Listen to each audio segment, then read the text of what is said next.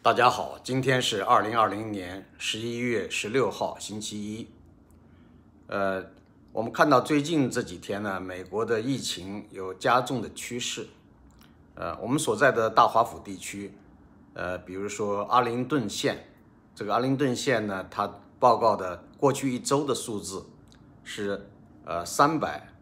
呃三百二十个吧，啊，这个按新的案例三百二十个，在过去的七天里边。然后再往前一周也是比较高的啊，就是三百一十六位啊，三百一十六个 case，所以呢，这连续都是几个高峰啊。那么整个弗吉尼亚州在过去的这一周里边达到了一千接近一千六百起的案例，所以这个新冠疫情还是相当严重的。那么今天呢，美国股市表现比较强劲啊。道琼斯指数上升了四百七十点，原因是什么呢？是因为有一种新型的疫苗又上市了，啊，这个叫 Moderna。Moderna 这个疫苗呢，其实也是在最近一段时间大家非常关注的，呃，那么这个创普当局在前一时期向几家医药公司都提供了呃一些订单，就是如果疫苗上市的话，啊，美国政府会出钱来购买这些疫苗。总共花费呢是九十多亿美元，所以其中既包括前不久刚刚宣布的辉瑞公司他们开发的疫苗，以及 Moderna 呃这个公司开发的这个疫苗。那么这两种疫苗有什么差异呢？我们知道辉瑞和那个德国公司呃就是叫做呃就德国那家德国公司呢，他们。所采用的是，呃，就是一种低温保持它的疫苗的鲜活性，或者讲有效性，要保持在超低温状态下保持，呃，但是他们的说是有效，有效比例是超过百分之九十，那么就说治愈的这种，呃，应该说可能性是非常大的。后来呢，那个紧接着俄罗斯也宣布，他们开发的一种称为卫星五号的疫苗。啊，这个有效率达到百分之九十二，而今天刚刚宣布的 Moderna 这样的一种疫苗啊，这公司开发的疫苗呢，他们所以呃能够达到的有效率是百分之九十四点五，所以你看这三家公司一家比一家牛。当然了，俄罗斯那家公司现在世界上很多国家还不一定完全相信，只是一种说法。但是呢，美国公司和德国公司他们开发这些疫苗。呃，大家认为可信度比较高，但是即使这样，这个疫苗到底怎么样，还是有待于实际的检验。就是说，你临床应用，应用大量的大批的患者，呃，不是这个患者，先是呃防疫，对吧？就是大家都接种，接种以后呢，看看这个效果如何，会不会受感染。如果大家呢，呃，接种了这种新型疫苗之后，这跟这个有新冠病毒的人接触也不会被感染，那就说明它的有效率非常高，那就是真实的。但是与此同时，也有人担心副作用啊，比如说这个辉瑞公司开发的这种疫苗呢，就有人说啊，这个带有副作用啊，而且这个副作用到底会不会在会呃，就是在所有的人身上发生，这个都不一定啊，就是一种可能性啊。所以辉瑞公司和德国公司他们联合开发这种疫苗呢。这个应该给大家提振了信心，但是现在紧接着，这个 Moderna 这个公司，呃，是不是由于看前面两家公司都已经公布了自己的新疫苗上市，所以呢，他们也是不愿意再等待了，所以在这个时机也赶紧说啊，他们的，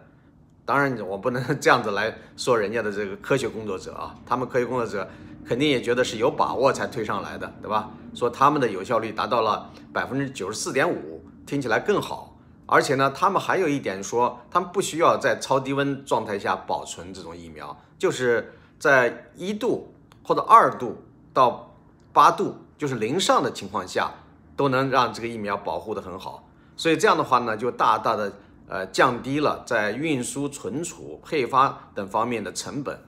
所以我想这个可能是让大家比较高兴的一件事儿，呃，但是呢，现在。从疫苗宣布啊，这个问世到真正能够应用到啊所有的这些人身上啊，美国有多少人需要种疫苗呢？大家想一想，美国现在这个状况，假如说老年人是一定要种的，那么首先那个儿童也不一定就能够豁免，对不对？儿童也是很容易这个被感染的，所以呢，可能青壮年稍微要好一点，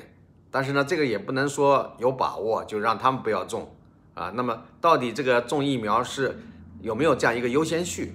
是不是年龄大的人先种？就是六十岁以上不是算风险高一点吗？是不是从六十岁以上的老人先开始种？那么这样一批人在美国的人口究竟有多大啊？那么然后什么时候才能够普遍的让呃主要的这些人人群啊，或者讲人口中的绝大部分被种上疫苗？我估计呢，从现在开始算起，到明年六月份啊，半年多的时间都未必能够啊真正的。把这个绝大多数人口都覆盖了，这是我个人的一个估计啊，不一定准确。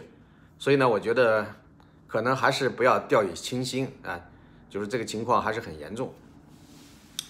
啊，然后我们看到国际上现在的发生的一些事情啊，就是呃，就是前几天啊，也就是十一月十三号，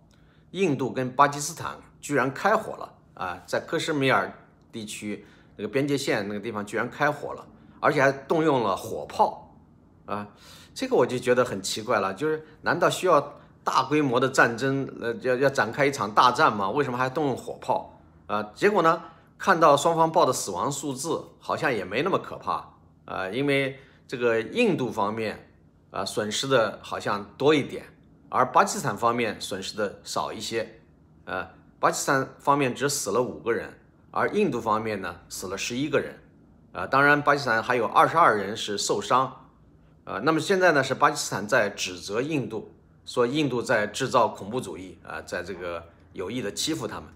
那么印度方面呢反而没多说，所以这个情况到底是怎么回事，我们不清楚。但是这两个国家啊，当然在历史上传统上是相当接近的，是曾经是一个国家，是后来在二十世纪才分开来，啊，所以呢。那么这两个国家有为什么有那么深的矛盾、那么深的仇恨呢？这可能主要是种族啊、呃宗教啊，还有一些这个历史上的原因所造成的。啊，那么现在这两个国家都有核武器，也就是两个拥核的内陆大国。那一旦要是打起来的话，那可能是问题很大。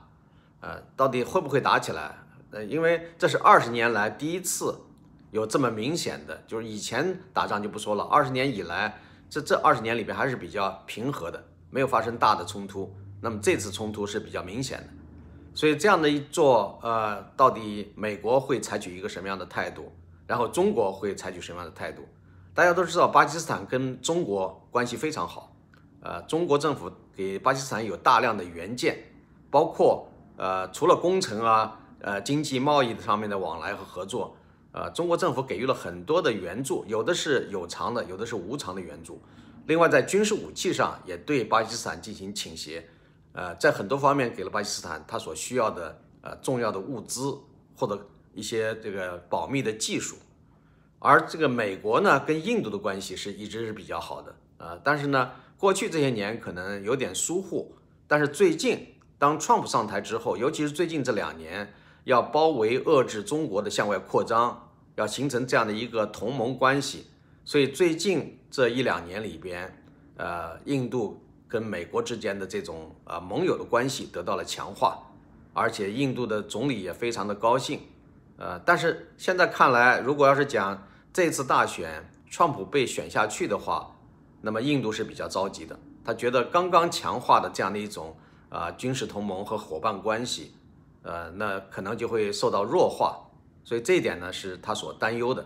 啊，大家都知道，过去呃，美国的提法，美国国务院、美国的呃政要，还有这些智库们所的提到的这个说法叫亚太地区，啊，就是亚洲与太平洋地区。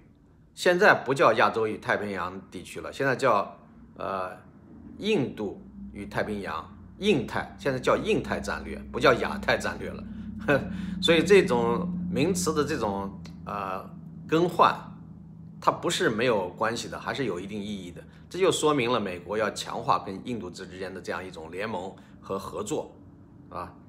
所以这个是目前呃我们看到的这样的一个呃一个变化。另外还有一个消息是属于中国国内的一个消息，呃，就是十二号那一天有一个人去世了，这个人呢叫杨德忠，很多人可能不了解这个人，说这个死一个人有什么大惊小怪的？这个人呢，他是有着中共啊解放军上将军衔，但是呢，实际上严格的说，他都不是一个职业军人。当然，他以前是当过军人，那是毫无疑问的，对吧？但是他后来主要是做。呃，保卫工作啊，就是他是八三四幺部队的这个负责人啊。有人说那不是汪东兴吗？是，他是汪东兴的副手，但是他又是周恩来的秘书啊。从某种程度上来说，他是周恩来的亲信，呃，就是他很多的事情都是周恩来亲自部署布置他去做的。所以呢，他的这个以前他担任过中央警卫警卫师的师长、政委，对吧？他当过。中央警卫局的副局长，啊，局长，到后来呢，呃，那么他还担任过中共中央办公厅第一副主任，呃，然后到了一九九四年，居然晋升为上将军衔，啊，这基本上是御林军吧，就是基本上就是警卫部队的原来他掌掌管的时间相对比较长，对吧？就是。打倒四人帮之后，很长一段时间都是他实际在掌控，因为汪东兴已经不受信任了，所以有关警卫部队的掌控是交给杨德忠了。就是在汪东兴呃后来不受重用一段时间里边，其实，在汪东兴呃一九八零年辞职之前啊，就是从一九七八年，杨德忠就掌握了警卫部队，因为王东兴那个时候打倒四人帮之后，他地位也上升了嘛，他当了中共中央副主席了，虽然他也是分管。啊，这个警卫方面的事情，但是直接管理指挥的是杨德忠，所以杨德忠从一九七八年到一九八八年这十年里边都是掌控的，呃，这个呃，甚甚至到一九九八年之前一段时间里边，他还是对那儿有相当的影响。这个我们专门找时间专门讲一讲杨德忠，啊？呃，然后现在呢，我们看到这个最近的。美国的情况，一个是疫情还没有完全摆脱，而且甚至有加重的趋势，呃，经济呢当然也就好不了，特别是有一些跟呃酒店啊、旅游啊、饭店啊，就很多行业有一些这个呃百货连锁店已经破产，啊，那么有一些连锁的饭店和连锁的咖啡店也都遭受重创。所以呢，现在美国经济是不是还能够持续很久，能够在这种疫情情况继续的延续啊，而且不会出现严重的经济衰退？那，这个是呢，跟呃谁来当总统有相当大的关系啊。所以呢，这里边有很多的问题，现在就是说有相当的，应该说有几千万美国人现在在等待着呃新一轮的经济刺激或者讲纾困计划。也包括那些直接支付的支票，已经等了很久了啊！从七月中啊，大家知道七月中旬以后，基本上那个就断掉了。后来呢，又追补，呃，川普总统通过呃发布行政令，又追补一个月的这个补贴，然后呢，很多的补贴就中断了啊，从八月份之后就中断了。那怎么办呢？有人说啊，在九十月份国会会通过。结果九十月份没有通过，十一月份也没有通过啊！就十一月现在已经到了中旬过去了，对吧？所以呢，什么时候能通过？有人说只有总统啊这个宣誓就职以后才有可能出现新的这个第二轮的纾困方案和这个刺激计划，也包括那些给那些低收入群体、呃失业者的一种那个直接支付的支票，包括就是。考虑家庭因素的，就给孩子们进行补贴，呃，所以这些呢，现在就是说，大家都对美国的目前的政局啊，一方面大家都在观望啊，另一方面呢，也是很很希望能够尽快的有一个结果，有一个结果之后呢，能够早一点让生活恢复正常，啊，但是呢，是不是能恢复正常，不取决于一个因素，对吧？有包括有疫情的因素，有政治的因素，呃，还有其他方面的因素。所以现在美国真是遇上多事之秋，现在马上由秋天过渡到冬天，那这个冬天据说有人用了一个词来形容，说最黑暗的冬天，the darkest winter，啊，所以美国人能不能顺利的度过这个冬天，呃，无论是政治、经济、社会生活各个方面，能不能在这个冬天里边平稳过渡，然后到明年春天迎来更好的局面，让我们拭目以待。好，先说到这儿，谢谢各位。